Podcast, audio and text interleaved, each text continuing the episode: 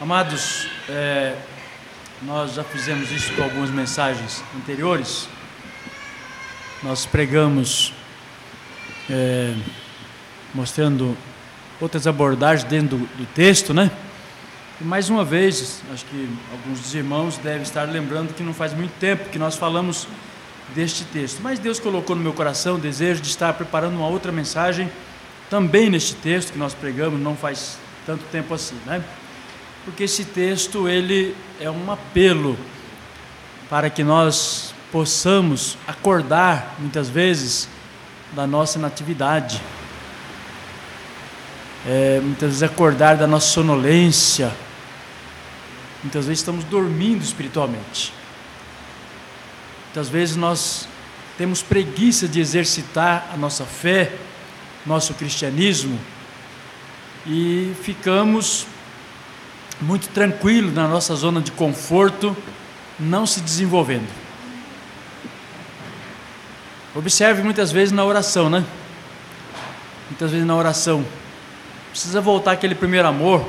Quando pedia para um irmão orar, todos queriam orar e parece que três, quatro começavam a orar ao mesmo tempo, né? Que todos queriam orar. Precisamos voltar a esse primeiro amor. E para isso, irmãos, para amar a Deus, Sua palavra, cantar como se deve cantar, orar, nós precisamos ter uma vida de exercício espiritual profunda, profunda. E Pedro começa nesta carta, porque já na primeira carta o apóstolo Pedro vinha trabalhando com os crentes, né? Pedro estava muito preocupado, também nessa mesma assertiva, né?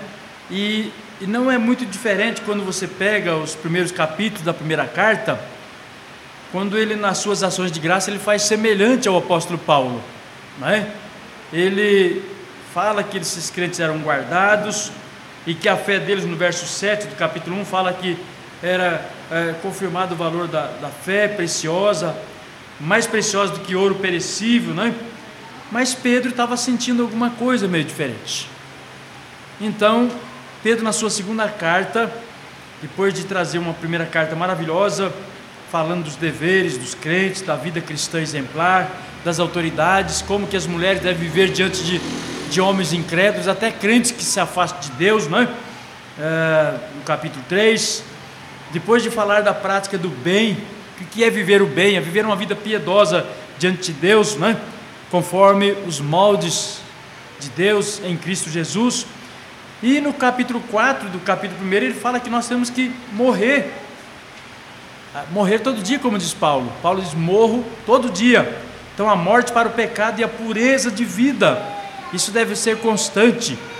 E assim, todo esse capítulo ele fala que isso não é fácil, porque nós somos sujeitos a passar por sofrimentos. No capítulo 4, verso 12 em diante, ele fala que esse sofrimento é glorioso para aqueles que estão é, sendo perseguidos, sofrendo tantas coisas. Se fala de bullying hoje, está muitos crentes que sofrem bullying também, né? Por ser crente, por amar a Deus, especialmente aqueles que, que colocam em prática uma fé genuína, bíblica e verdadeira. Ela não tem muito lugar hoje na vida de muitas pessoas, vida de crentes e vida do mundo, né? Porque ela fala a verdade. E aí, quando chega na segunda carta, o apóstolo Pedro ele já entra de solo aqui para mostrar, amados irmãos, que se nós queremos ter uma vida cristã bem progressiva, ascendente, vertical mesmo, crescendo mesmo na graça e no conhecimento, e assim que ele termina essa carta no capítulo 3, verso 18, antes crescer na graça e no conhecimento de nosso Senhor e Salvador Jesus Cristo, né? Ele diz que nós temos que ralar, expressão comum do dia a dia, né?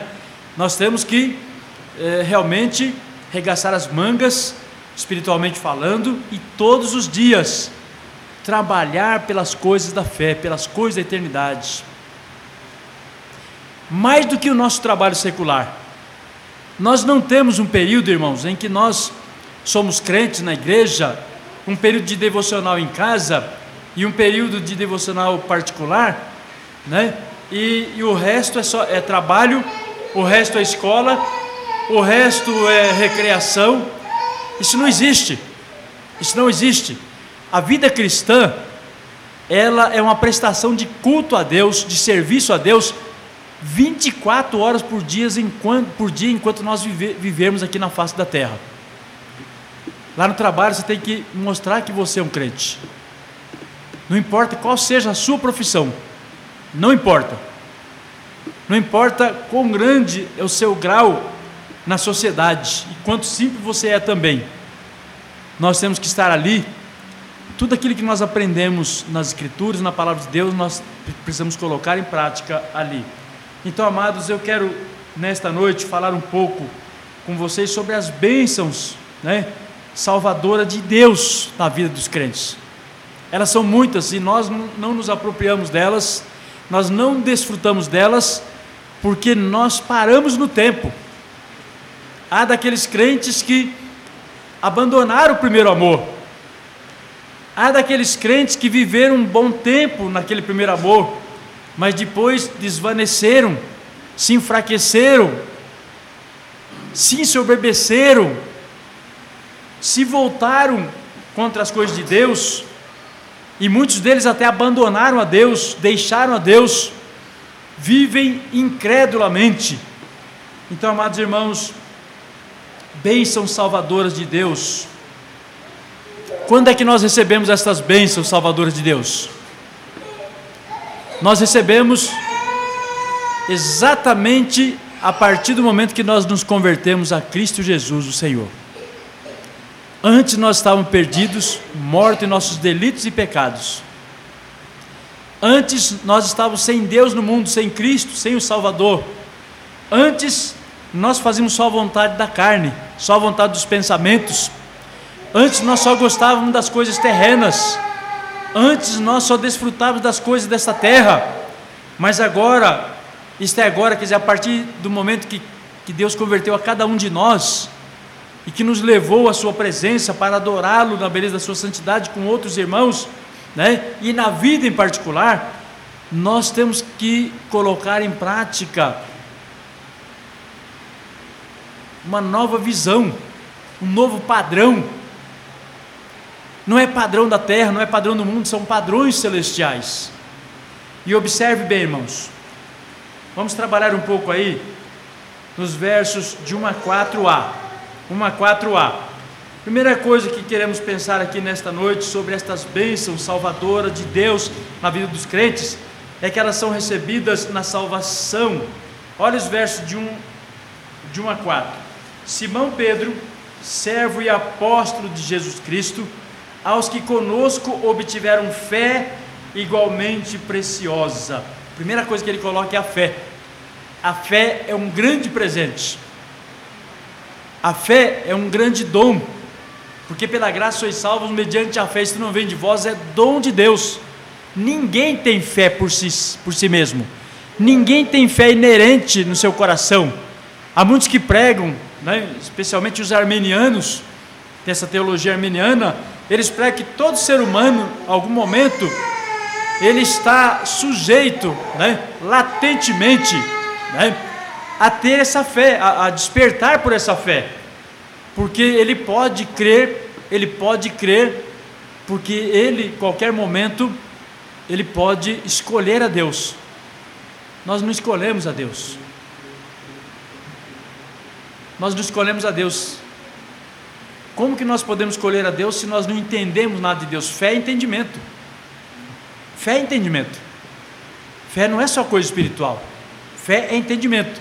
A, a, expressão fé, que é a palavra pistes no grego, toda vez que aparece no Novo Testamento, é a palavra pistes. Ela significa justamente crença, confiança, tão somente em Cristo para a salvação, tão somente em Deus para a nossa redenção.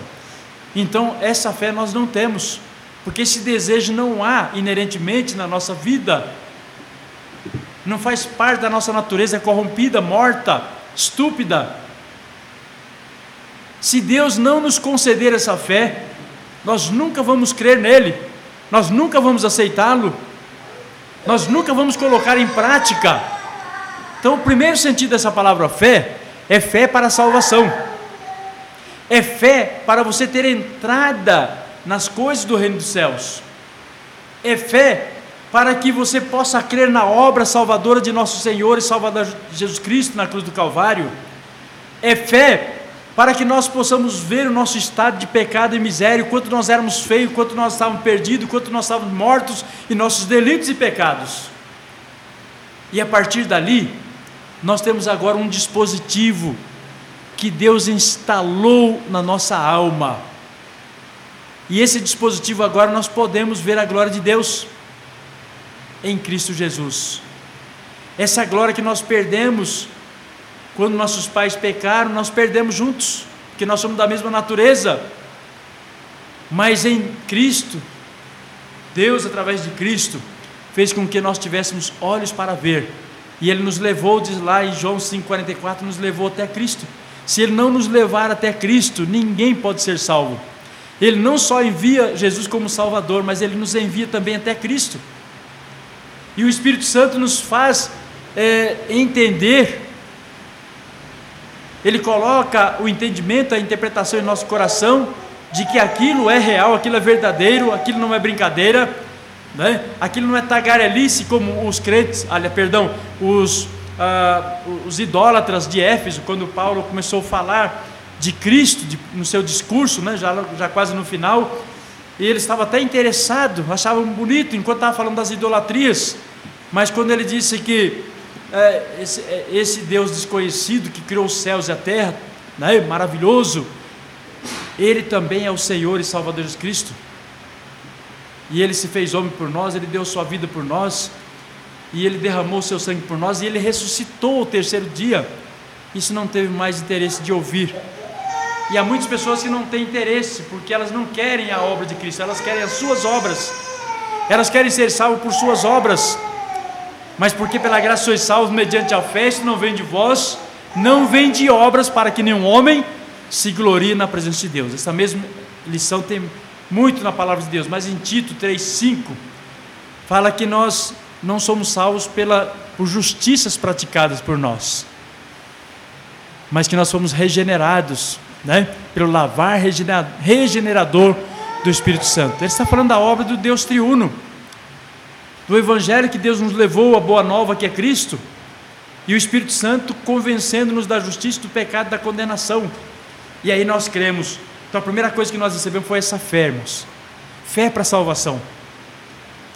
Mas também, nós vamos ver daqui a pouco, então, fé igualmente preciosa, e é preciosa no sentido absoluto. Né? E ele acrescenta: fé na justiça, do nosso Deus. Nós éramos injustos. Mas Jesus Cristo, que é o justo, o único justo entre toda a raça humana perdida, ele deu a sua vida pelos justos, pelos injustos. Está lá em Pedro, primeira carta de Pedro 3,18. Que ele é o justo que deu a sua vida pelos injustos.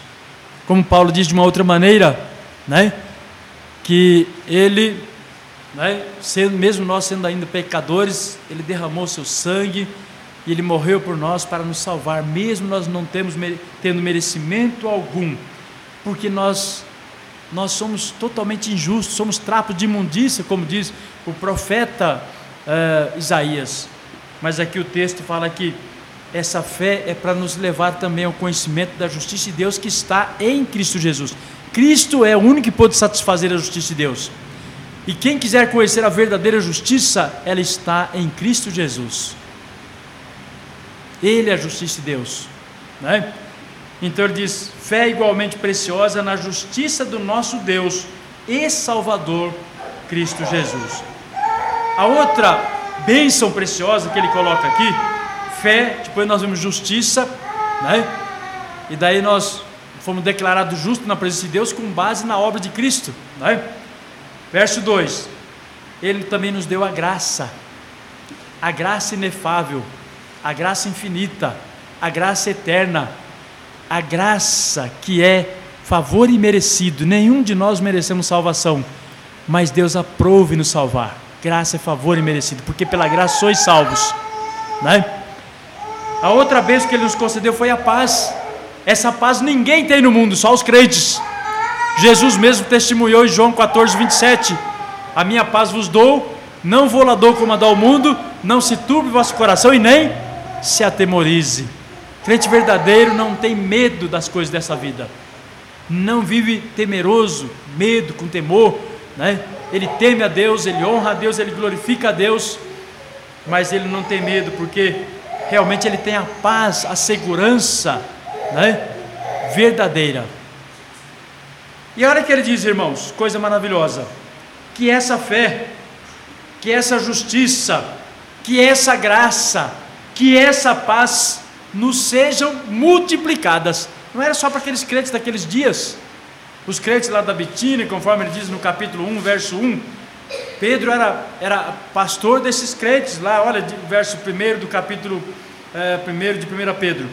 Pedro, apóstolo de Jesus Cristo, aos eleitos. Gente que Deus não elege o pecador, né? Ele quem elege, Ele quem escolhe. Não fostes vós que me escolhestes a mim, mas eu escolhi a vós outros para que vade né? e deis fruto, e esse fruto permaneça. Se ele não eleger, esse fruto não vai permanecer, ou vai permanecer um fruto diferente daquele que, que não está nas Escrituras. Então, aos eleitos que são forasteiros, que estão aqui de passagem, né? forasteiro da dispersão, no ponto a região do Ponto, da Galácia, que tinha várias igrejas, Capadócia, Ásia, Bitínia, eleitos segundo a presciência de Deus, porque Deus conhece o fim desde o princípio, de Deus Pai, em santificação. Deus, quando elege e salva o pecador, escolhe e diz: Olha, eu vou te fazê-lo santo. Você vai estar separado agora das coisas do mundo. Você vai estar separado do mundo para mim. Né? Você vai viver para mim. Então, ele diz aqui, em santificação do Espírito, porque o Espírito Santo habitaria no coração, estaria habitando no coração de cada crente que se convertesse a Cristo Jesus, para a obediência e a aspersão do sangue de Jesus Cristo, graça e paz vos sejam multiplicadas. E no verso 3 ele diz: Bendito o Deus e Pai de nosso Senhor Jesus Cristo, que segundo a sua muita misericórdia, nós podemos acrescentar aqui outra bênção, é a sua muita misericórdia, que é a causa de não sermos consumidos. Só aqui já daria vários sermões, né, irmãos? Nós vamos para a quarta bênção, destacada aqui. E, e aqui tá, até os versos 4 dá mais de meia dúzia de bênçãos. No mínimo dois grandes, maravilhosos sermões. Segundo a sua muita, sua perfeita, eterna, absoluta e gloriosa misericórdia, nos regenerou. Isto é, nos fez uma nova criação, como diz o apóstolo Paulo. E assim, se alguém está em Cristo, nova criatura. No original é nova criação, não a velha, não do velho homem, não do homem morto nos seus delitos e pecados, mas aquela que Jesus nos recriou outra vez, nos fez novamente. É a nova criação, né? nos regenerou para uma vida, para uma viva esperança para uma viva expectativa dos valores da eternidade, porque os crentes verdadeiros não vivem neste mundo como vivem aqueles que não têm salvação em Cristo. Eles não têm, eles não têm expectativa das coisas da eternidade. Eles não têm certeza do que vai acontecer depois da morte. Eles vivem satisfazendo a carne, seus desejos, e quando vem a hora do, dos momentos difíceis, da morte, eles têm medo, têm pavor, ficam apavorados mas nós não precisamos disso. Até porque a Bíblia fala que preciosa, preciosa é aos olhos do Senhor a morte dos seus santos, porque Deus nos deu uma viva esperança. Nós fomos salvos para ter uma vida abundante, não mais morte. O salário do pecado é a morte, mas o dom gratuito de Deus é a vida eterna que está em Cristo Jesus, nosso Senhor. E ele diz: mediante o que? Mediante a esse Deus onipotente, onisciente, onipresente especialmente onipotente, mediante a, a, a ressurreição de Jesus Cristo, o único, é esse que criou o universo, criou todas as coisas e mantém todas as coisas, é Ele que deu vida a esse universo, é Ele que pode dar vida, Ele é o autor da vida, Ele é o Senhor que pode nos dar vida. Eu vim para que tenham vida e vida em abundância. Então, irmãos, a misericórdia de Deus nos ensina todas essas coisas maravilhosas. Então, esta é a quarta bênção. Veja o verso 4. Bênção para quê? para uma herança incorruptível. Onde que é essa herança? Não é mais aqui, irmãos. Aqui nós gostamos de ir à casa do Senhor, a quão bom e quão agradável que os irmãos vivem em união, como é gostoso.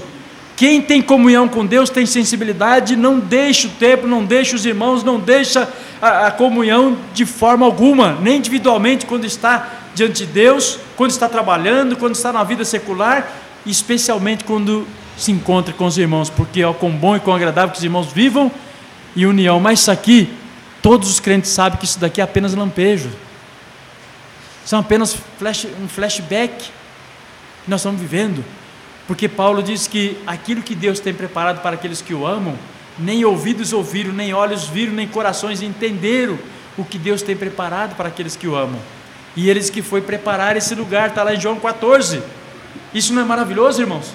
Não é motivo de nós rendermos glória a Deus, de alçar nossas vozes, de ter vontade de, de orar, de clamar de, e de fazer a vontade de Deus? Então, para uma herança incorruptível que não se corrompe, Aqui neste mundo nós somos sujeitos à corrupção a toda hora, a todo momento, a fraqueza, a limitações.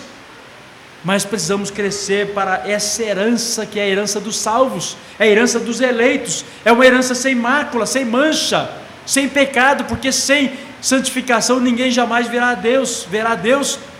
O crente verdadeiro tem que viver sem mácula, sem impureza, sem pecado. Deus odeia aqueles que que tem prazer ainda no pecado e se diz crente. Imarcessível, que não se murcha, reservada nos céus para vós outros. E a gente brinca, acha que o céu é aqui? O céu não é aqui. Embora nós tenhamos aquele cântico lá, e o apóstolo Paulo fala pelo menos por seis vezes que nós já vivemos nas regiões celestiais em Cristo, nós estamos aqui para testemunhar desse Deus maravilhoso que nos salvou e que nos fez diferente, embaixadores do seu reino, mas aqui não é a glória eterna. Aqui nós estamos de passagem, nós somos forasteiros, nós vimos agora há pouco. E o apóstolo Paulo diz lá em 1 Coríntios 15, 19: se a nossa vida se limita apenas às coisas deste mundo, nós somos os mais miseráveis de todos os homens. Sabe por quê? Quem conhece a Deus e toma sua graça em vão, é pior do que o descrente. É pior que Sodoma e Gomorra. É pior que é, Cafarnaum, Tiro e Sidom. Porque eles não tiveram oportunidade de ter coisas maravilhosas que nós temos hoje. Mesmo, né? E a Bíblia fala que eles vão pagar um alto preço, porque eles tiveram, ainda assim, oportunidade, mas ninguém teve mais do que nós. Nós temos uma nuvem de testemunha maior do que o que está no capítulo 11 de Hebreus, que eram aqueles heróis da fé do Velho Testamento, que foram heróis da fé, mesmo não tendo obtido que a vinda de nosso Senhor e Salvador Jesus Cristo, eles foram salvos é, por, por, aquelas prefigurações, por aquelas coisas, né, aqueles rituais, que tudo apontava para a vinda de nosso Senhor e Salvador Jesus Cristo e viveram pela fé, pela graça. Salvação não existe esse negócio que muitos estão pregando por aí, que a igreja do Velho Testamento é do Velho Testamento, é do Novo Testamento, é do Novo Testamento. Isso não existe. É só você pegar Efésios. Efésios fala que é uma igreja só. É a igreja dos eleitos, é a igreja dos salvos, é a igreja daqueles que foram comprados pelo sangue precioso de nosso Senhor e Salvador Jesus Cristo. Então os irmãos puderam ver aí, irmãos, que coisa maravilhosa é isso que nós acabamos de ver aqui. Ah, quanta lição preciosa. Né? Então, voltando lá em 2 de Pedro, capítulo, nós fomos lá, vimos a primeira bênção, que é fé, a segunda, né? a justiça de Deus, que nós éramos injustos, né? a terceira, a graça de Deus e a paz, e nós colocamos lá no texto a, a misericórdia de Deus, que é o contexto, né? Bíblia também se estuda pelo contexto, se prega pelo contexto pelas quais nos têm sido doadas. Olha o que ele diz aqui, ó. Doadas as suas preciosas e muito grandes promessas. Essas quatro aqui, aquela mais uma que nós vimos lá, né? São apenas algumas que ele está citando. Se nós fôssemos trabalhar com esses, essas duas cartas aqui, nós veríamos muito mais. Elas estão espalhadas por toda a Bíblia, são muitas as bênçãos. Daí nós podemos cantar quantas bênçãos, não são bênçãos temporais, não, são bênçãos da eternidade mais do que o sol que nós recebemos, uma comida, roupa, o ar que respiramos. Então, amados, bênçãos salvadoras de Deus para o verdadeiro crente, elas são recebidas na salvação. Mas também nós devemos aprender que os salvos não podem só receber essas bênçãos e falar só para um, para outro. Ele tem que testemunhar a tempo e a fora de tempo. Veja o que diz lá o texto que nós lemos, não foi por acaso que nós lemos o capítulo 15 de João. E o verso 16 é o texto que nós já sabemos de cor. Não fostes vós que me escolhestes a mim, mas escolhi a vós outros para que vades e deis fruto, e esse fruto permaneça, isto é, cresça na graça, cresça no conhecimento, cresça na fé. E ele não fala de qualquer conhecimento aqui. Olha o verso 2, contexto. Graça e paz vos sejam multiplicadas no que? No pleno conhecimento de Deus. Não é qualquer conhecimento que serve. É o pleno, é todo dia, todo instante, toda hora. Pleno conhecimento de Deus significa relacionamento completo com Deus ter prazer de ouvir a voz de Deus. Nós não temos outra maneira mais de ouvir a voz de Deus a não ser pelas Escrituras. Lá em Hebreus capítulo 1, verso 1, fala que Deus falou de muitas maneiras aos pais pelos profetas, né? aos pais se referindo a todo o período patriarcal, mais de 5 mil anos ali, né?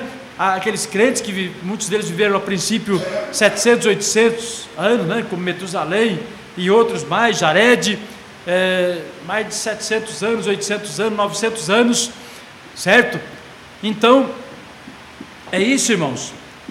Essas bênçãos maravilhosas que eles viveram lá, em todo o Velho Testamento, a partir de Moisés e até o final do Velho Testamento, amados irmãos, eles, eles confiavam plenamente nessa, nessa promessa maravilhosa que foram doadas porque eles criam no mesmo Salvador que nós cremos. Né? Eles criam nesse mesmo Salvador. E nós, nós somos muito mais responsáveis porque eles criam é, em sombras, isto é, é, em protótipos.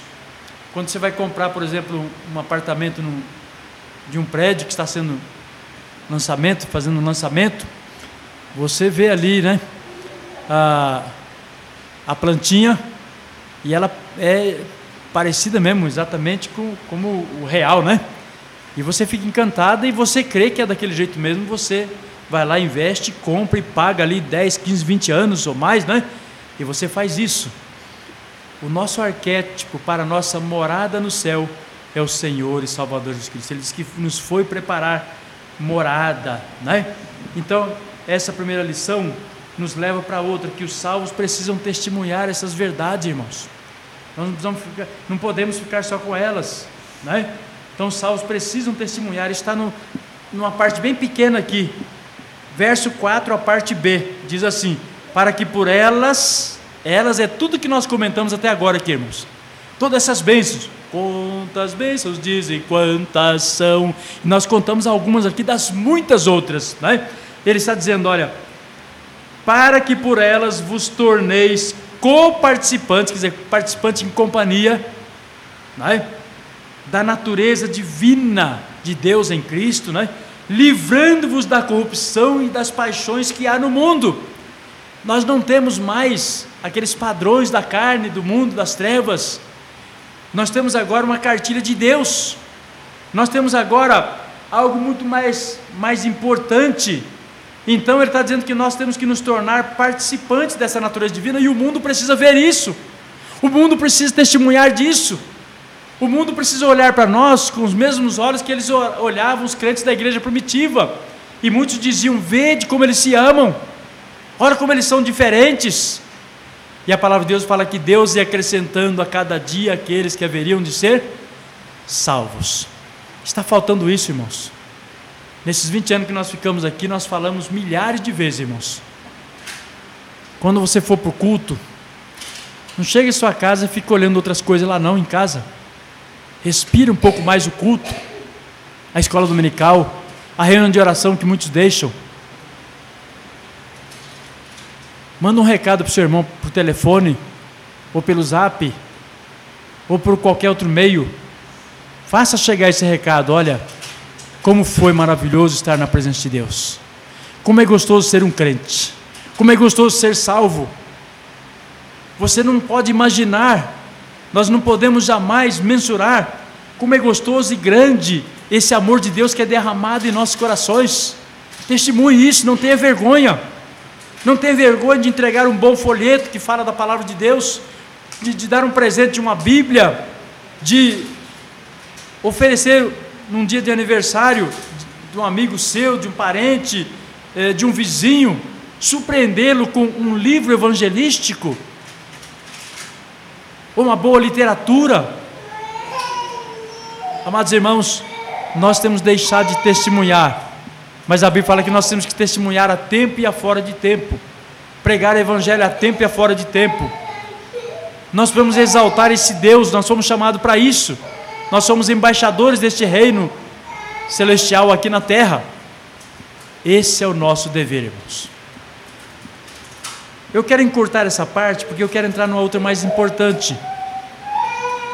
A penúltima parte, irmãos, destas bênçãos salvadoras de Deus aos crentes, primeiramente ela é recebida. Segundo, ela não pode deixar de ser compartilhada. Terceiro lugar, Deus habilita os verdadeiros crentes para testemunhar delas. Se alguém tem falta de sabedoria, o que diz Tiago, peça a Deus, que Ele não nega, não impropera. Deus vai nos dar sabedoria, nós temos que orar por sabedoria, suplicar sabedoria a Deus. Esse ensino é bíblico. Buscar a orientação de Deus. Então, amados, eu quero trabalhar com vocês dos versos 5 a 9 aqui agora. Olha a expressão que ele usa aqui, por isso mesmo. Esse por isso mesmo é o mesmo portanto que nós usamos. Portanto, sendo assim, desta forma, ele está concluindo o pensamento. Ele está dizendo: Você quer desfrutar dessas bênçãos? Ele está dizendo: Mostre para o mundo que você realmente é uma nova criatura, que você está em Cristo e que você é autorizado e tem o dever, e ai de você, como diz o apóstolo Paulo, né, como pregador oficial, ai de nós se não testemunharmos e pregarmos o Evangelho, a tempo e a fora de tempo, seja pela vida, seja por palavras, pensamentos e obras. Né? Ele diz: por isso mesmo, o que, que está faltando na sua vida? Está faltando isso daqui, irmãos, de reunir né, um conjunto de coisas importantes que nós ele, ele, ele resume aqui algo muito importante. Ele diz: Por isso mesmo, vós reunindo toda a vossa diligência, isto é, tudo que você já conheceu sobre Deus, né? ele está dizendo: diligência quer dizer com instância, né? É, com perseverança, não pode ser um tempo e outro tempo não. Então ele diz: reúna tudo que você já aprendeu, e à medida que você vai aprendendo, vai associando também com essa fé salvadora que te salvou, vai associando o que? A virtude, vai crescendo em virtude, porque você não pode falar em amor verdadeiro, né? amor verdadeiro que é o vínculo da perfeição, ele é o vínculo da perfeição porque para você amar você precisa ter o que? Você precisa ter paciência, você precisa suportar uns aos outros, você precisa perdoar uns aos outros como Deus nos perdoou em Cristo. Você precisa ser perseverante, né? não pode ter ciúmes, diz lá o texto, né? de 1 Coríntios 13. Você não pode ter inveja e quantas outras coisas. Então, amados, é isso que ele está dizendo, reunindo toda a vossa diligência, seu zelo, seu zelo, sua consagração, por isso que nós oramos hoje, hoje por consagração, é?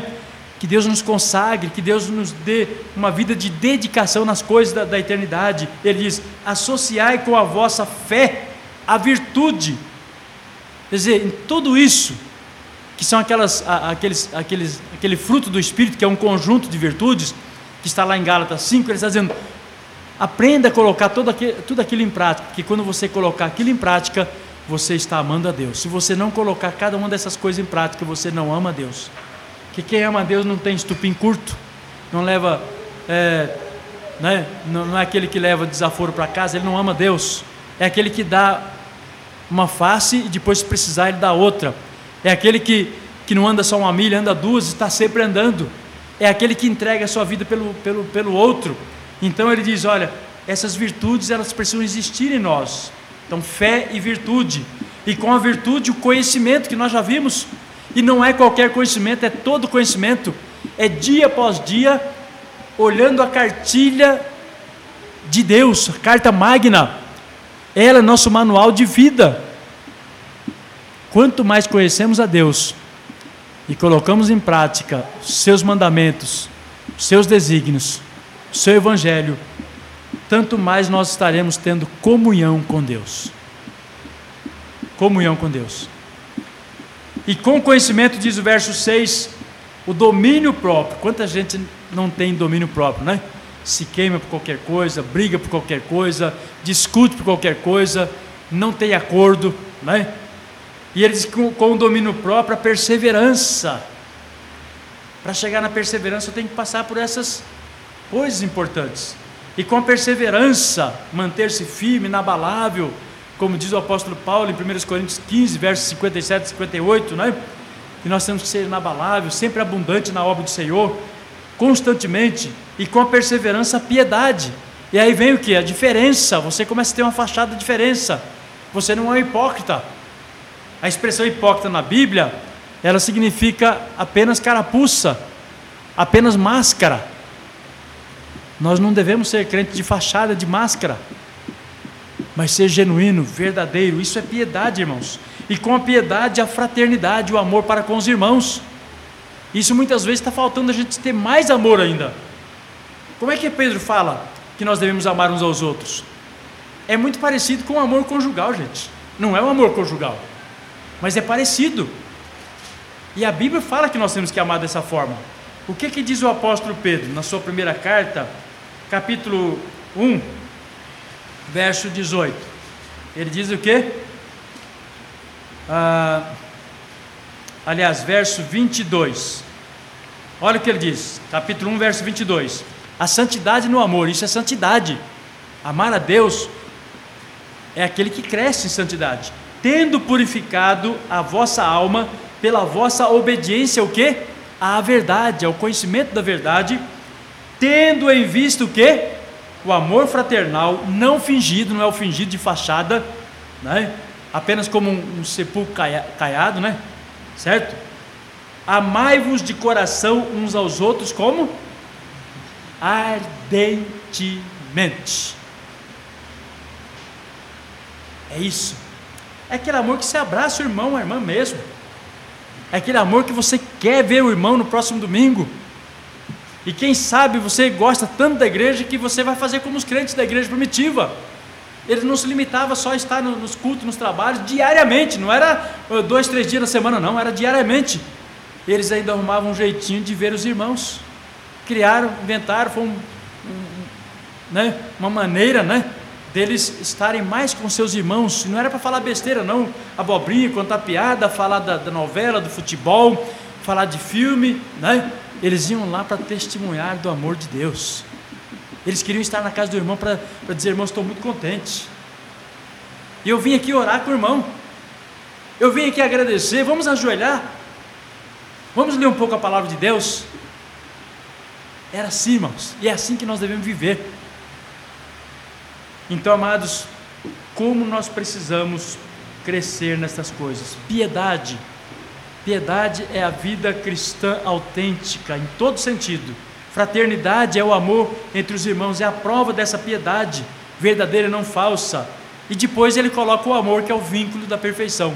Sem estas coisas não há amor. Paulo coloca uma outra lista, né, que tem aqui alguma coisa. Então, você vai lendo aqui, vai lendo colar em outros lugares, você vai complementando quais são todas essas virtudes, essas qualidades que nós precisamos ter, né, para nós podermos dizer que nós amamos a Deus. Que o amor tudo crê, tudo suporta, né? o amor tudo suporta, tudo crê, não exaspera, não se ressente do mal, né? não tem ciúmes. O amor verdadeiro é isso. E olha o que ele diz, irmãos, é, até o verso 9, né? Verso 8 ele diz: Porque estas coisas existindo em vós, e em vós o quê? Como é que é, irmão, que está escrito aí? Estas coisas existindo em nós, essas qualidades, essas virtudes, que nos leva ao vínculo da perfeição que é o amor. O amor não é amor de corrente lá, amor, oh, amém, né? Não é esse tipo de amor. Está falando do amor aqui de conhecimento, amor de doação, de entregar a vida pelo outro, de suportar a vida do outro, né? Isso é amor. Amor é sacrifício, é o que Deus fez quando entregou o seu filho. Tomou o nosso lugar. Deus amou o mundo de tal maneira que deu o seu filho unigênito. Primeira de, de João fala que nisto conhecemos o amor que Cristo deu a sua vida por nós, ele se entregou por nós. E por isso devemos dar nossas vidas pelos nossos irmãos. Efésios capítulo 5 fala que ele se entregou para a sua igreja para fazê-lo o quê? Sem mancha, sem mácula, santa. É assim que nós devemos viver. É assim que nós devemos viver. Então, verso 8 diz que estas coisas existindo em vós e em vós aumentando, crescendo, não é diminuindo nem, nem estacionando, não, fazem com que não sejais nem nativos, nem infrutuosos no pleno conhecimento de nosso Senhor Jesus Cristo. Você não pode parar de conhecimento, não. Vai no seu trabalho qualquer lá que você deixa de estudar, de, de se atualizar, o que vai acontecer com você? Vai ficar sem emprego, vai ter problema. Você não vai ter uma comunhão com Deus se você não estiver atualizado com Deus, ouvindo a Sua palavra todos os dias. A Bíblia é Deus falando conosco, Bíblia fechada é a boca de Deus fechada e você não vai ter a visão das coisas dos céus, vai continuar no pecado, na morte. Nossos pecados é quando nós fechamos a Bíblia também, é quando deixamos de orar, quando deixamos de louvar a Deus, quando deixamos de testemunhar, deixamos de evangelizar, não é? Então nós precisamos ser ativos na obra de Deus. O povo que conhece seu Deus se tornará o quê? Forte, ativo, dinâmico. Mas eu quero encerrar, irmãos, com a última parte desta mensagem. As bênçãos salvadoras de Deus para os crentes, né? Ah, tem uma pergunta final para nós terminarmos. O que devem fazer quando muitos não conseguem avançar? Tem crente que é marcha lenta, não avança de jeito nenhum. Uns retrocedem, que ao invés dele marchar um pouquinho mais, ele marcha para menos. E outros aquela toada, parece goteira, né? tum, tum, tum, uma chuva que leva ali dois, três, quatro dias que fica aquele tum, tum, tum ali, né? Tem crente que a, a vida dele é assim, é aquela coisa monótona. Ele não cresce, não vai para cima, ou muitas vezes retrocede, volta. Mas a palavra de Deus fala que aquele que tem a fé salvadora não volta atrás, ele não retrocede, ele avança. E Deus não tem prazer com aquele retrocede a fé se ele é verdadeiramente crente, ele vai se voltar para Deus, ele vai pedir perdão a Deus e ele vai reconhecer o seu pecado diante de Deus. Então o que devem fazer? Verso 10 e 11, irmãos, presta atenção aí, ó, 10 e 11. Olha o que ele diz. Ah, ele diz assim: Por isso, irmãos, procurai com o? Diligência. Foi assim que nós começamos essa parte lá em cima, né? Da penúltima parte. É com diligência é constância, né? Então, com zelo, com dedicação, com consagração mesmo, consagrar a sua vida para estas coisas. Em primeiro lugar, é o reino de Deus e a sua justiça, as demais coisas não serão acrescentadas. Nossa dedicação, primeiramente, são, as, são para com as coisas dos céus. Então ele diz, cada vez maior, como ele colocou lá, mesma expressão. Por isso, irmãos, procurai com diligência, cada vez maior, confirmar a vossa vocação. Vocação é chamado. Muitos são chamados e poucos. Como é que você sabe que você é escolhido? Quando você tem certeza absoluta da sua salvação. Ah, mas eu posso cair da fé. Não existe. A fé. O que, que diz lá em Judas, verso 3, que é um capítulo só? Lá fala que a fé ela fora concedida uma vez por toda aos santos. Enquanto ele existia aqui, essa fé vai estar no coração do crente. A salvação é eterna. Você não encontra lugar nenhum que a salvação é temporária é a vida eterna. E como é que nós provamos isso? Crescendo na graça e no conhecimento. O crente, assim como o mundo cresce indo em direção para o inferno, nas coisas da terra, do mundo, ele se desenvolve nessas coisas, nós opostamente desenvolvemos para as coisas dos céus. Enquanto eles estão indo para baixo, para as coisas do inferno, nossa visão é para o alto. Em o que pensar, diz o apóstolo Paulo, nas coisas lá do alto, nas coisas lá de cima olhando para o autor e consumador da, da nossa fé. É assim que nós devemos viver. Então ele diz: olha, essa diligência, amados irmãos, deve ser cada vez maior. Para quê? Confirmar também não só a vossa vocação, seu chamado, mas a vossa eleição. a vossa escolha. E não é vergonhoso alguém que é membro de igreja, tem gente que tem vergonha, não, mas eu sou membro, fui batizado.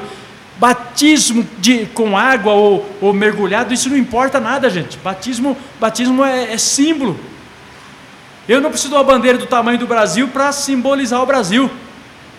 Uma bandeira desse tamanhozinho aqui, eu já olho para ela e já lembro o que, que é o nosso Brasil. Ele tem quase 9 milhões de quilômetros quadrados. Já penso na grandeza dele só naquele símbolo ali. Quando eu olho para a obra de Cristo, eu lembro que eu fui batizado, porque o batismo, a água simboliza o quê? A lavagem espiritual, a remoção da imundícia.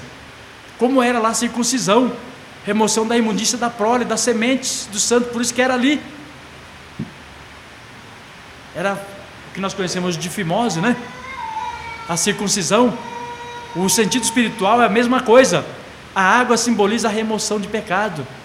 Então, é, é um ritual externo, uma cerimônia é, externa que vai levar o testemunho da, da nossa redenção interna, da obra que Deus fez em nosso coração, da mudança que Ele fez dentro de nós. Então, se nós temos essa certeza, nós somos salvos, nós precisamos continuar crescendo.